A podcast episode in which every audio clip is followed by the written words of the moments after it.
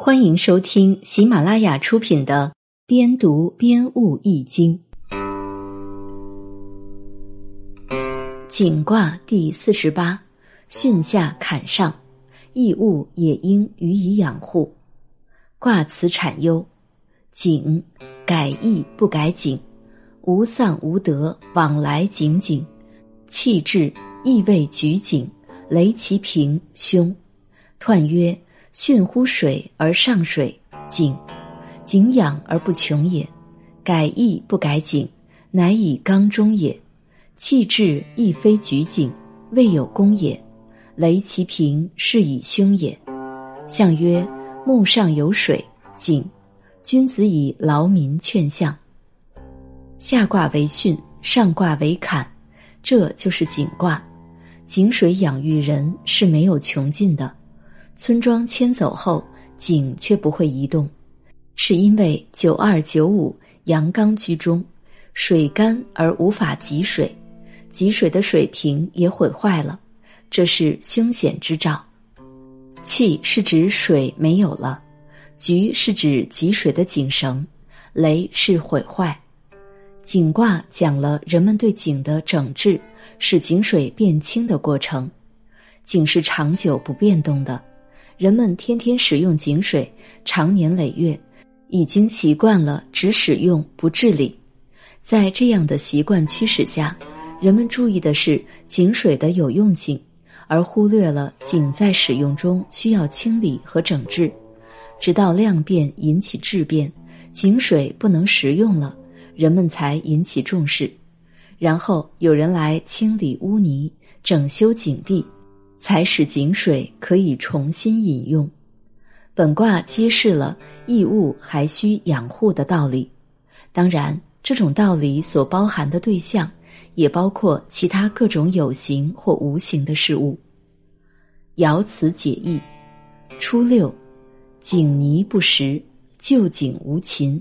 象曰：井泥不食，下也；旧井不勤，食蛇也。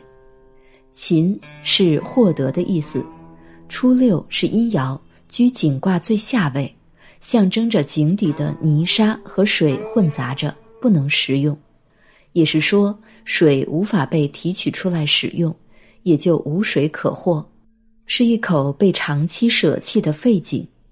这一爻是说用水需要先掘井。我们再来看下一句：九二，井谷射覆。瓮必漏，象曰：井谷射覆，无鱼也。谷是水的出口，射即注射，覆是指覆鱼。九二虽然是阳刚，又在下卦的中位，但与九五并不相应，比喻井水不能上出。但是九二与初六成比，意味着一点点残水顺着旁边流出来，只能供养一些小鱼而已。九二就像一只破瓦盆一样，失去了作用。象传说无鱼也，是说九二上无爻相应援引。这一爻是说井不治理，则不得大用。我们再来看下一句：九三，井泄不实，唯我心测，可及用，亡民并受其福。象曰：井泄不实。行策也，求王明受福也。泄指的是将水中的泥沙挖出，使井水清洁的意思；策是惋惜的意思。象传说行策也，是说过路的行人又饥又渴，又因设施不全无法汲水，感到阵阵惋惜。求王明也是感慨，意思是如果有明达的国王。井上井下一起修好了，本地的人和过路的人都可以享受饮水之福了。这一爻是说九三的功能只发挥了一半，仍然未得大用。我们再来看下一句：六四，井昼无咎，象曰井昼无咎，修井也。六四是阴爻在阴位得正，经过九三。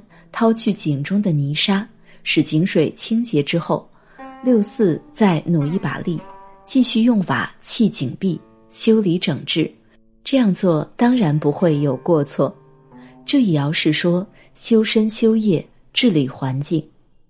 我们再来看下一句：九五，井列寒泉时，象曰：寒泉之时，中正也。列是指水甘美澄洁。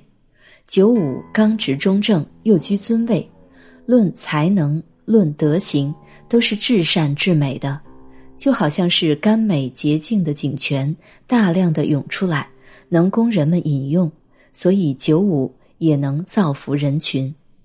相传说，他之所以这样，是因为他有中正的德行，因此可以广布恩惠。我们再来看最后一句：“上六井收物木有福元吉，象曰元吉在上，大成也。收是指收起吊绳，汲取井水；木是指盖子。上六是最上位，也就是井的功用大功告成了，可以用绳子吊桶汲水使用，井水取之不尽，用之不竭。”井口不需要用盖子封闭，而可供人们普遍享用，也代表了在上位的人能普遍的为人民造福。然而，却必须要有诚信，才是最完善的服务，才能够吉祥。相传说，井到这时已经大功告成了。九五虽然高居尊位，有寒泉可供人民使用，但是要是掩盖井口。